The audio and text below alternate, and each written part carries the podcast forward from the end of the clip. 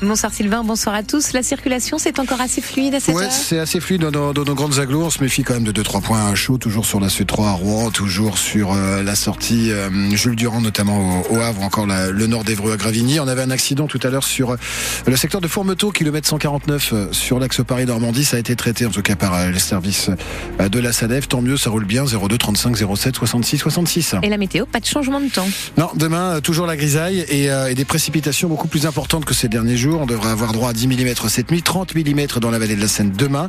Euh, je regarde euh, les euh, températures toujours extrêmement douces à l'abri du vent. On est entre 10 et 11 degrés le matin jusqu'à 13 dans l'après-midi et les prévisions complètes bien sûr dans 5 minutes. Amélie Oudéa Castera va-t-elle rester ministre de l'Éducation nationale? La question se pose alors que l'on attend les noms des derniers ministres à entrer en gouvernement. Ce sera finalement euh, demain, semble-t-il. Amélie Oudéa Castera est entendue, elle, cet après-midi à l'Assemblée nationale, accusée de raviver la guerre scolaire entre public et privé. Ces propos ont provoqué la colère aussi des enseignants qui se sont mobilisés en masse la semaine dernière et ont défilé dans la rue. Une nouvelle grève était organisée aujourd'hui, nettement moins suivie. Ils étaient 1300 la semaine dernière à Rouen, seulement 300 euh, aujourd'hui selon les chiffres de la préfecture. Des actions ont également été menées dans plusieurs établissements scolaires pour dénoncer des fermetures de classes et la baisse des dotations horaires. Au collège Victor Hugo de Côtebec-en-Caux, par exemple, ce sont les parents d'élèves qui ont bloqué toute la journée l'accès à l'établissement. L'auteur de l'attaque au couteau gare de Lyon à Paris a été mis en examen pour tentative d'assassinat aggravé. Le parquet a requis le placement en détention de ce Malien de 32 ans. Selon les premiers éléments de l'enquête, l'homme avait prémédité son geste. Ses déclarations et l'exploitation de son téléphone font envisager une volonté de s'en prendre à des Français. Il risque la prison à perpétuité. Une nouvelle agression d'élu chez nous en Seine-Maritime. Oui, à Beaurepaire, près d'Étretat, c'était vendredi. Un adjoint au maire s'est fait agresser par un habitant à qui il demandait de déplacer sa voiture, garée depuis trop longtemps sur un parking public. Une agression violente qui a entraîné pour l'élu huit jours d'ITT et qui arrive alors que l'Assemblée nationale examine en fin de journée un texte pour mieux protéger les élus. C'est la députée Renaissance du Nord, Violette Spielbout, qui doit le défendre dans une demi-heure.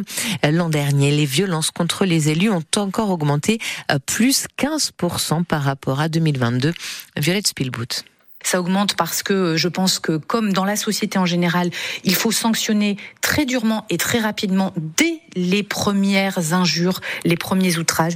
Il faut des sanctions euh, extrêmement exemplaires sur les violences physiques, mais aussi sur les injures publiques et les outrages, avec des sanctions aussi plus rapides, comme les travaux d'intérêt général, pour montrer l'exemple. Et puis aussi des sanctions sur euh, le harcèlement en ligne. Mmh. Vous savez, euh, tout ce qui se développe sur les réseaux sociaux de façon anonyme ou par des groupes d'habitants qui seraient simplement opposés à un projet. Et eh bien là, on dit stop avec tout un arsenal de mesures plus sévères, notamment aussi sur les révélations euh, du lieu de domicile ou sur les révélations sur la vie privée et familiale qui doit être protégée euh, pour les élus. Le message, c'est pas de fatalisme, pas de banalisation de la violence et pas d'impunité.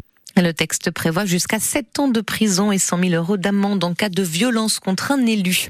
La résurrection du Christ de retour à Montivilliers, ce bas-relief en albâtre a été restitué cet après-midi à la ville après avoir disparu pendant près de 50 ans. En 1968, le bas-relief avait été dérobé dans l'église avant de refaire surface mystérieusement dans une salle des ventes parisienne en 2016.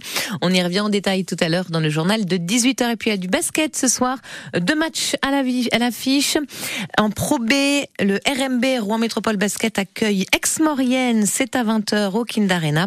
La LM Évreux, de son côté, se déplace à Pau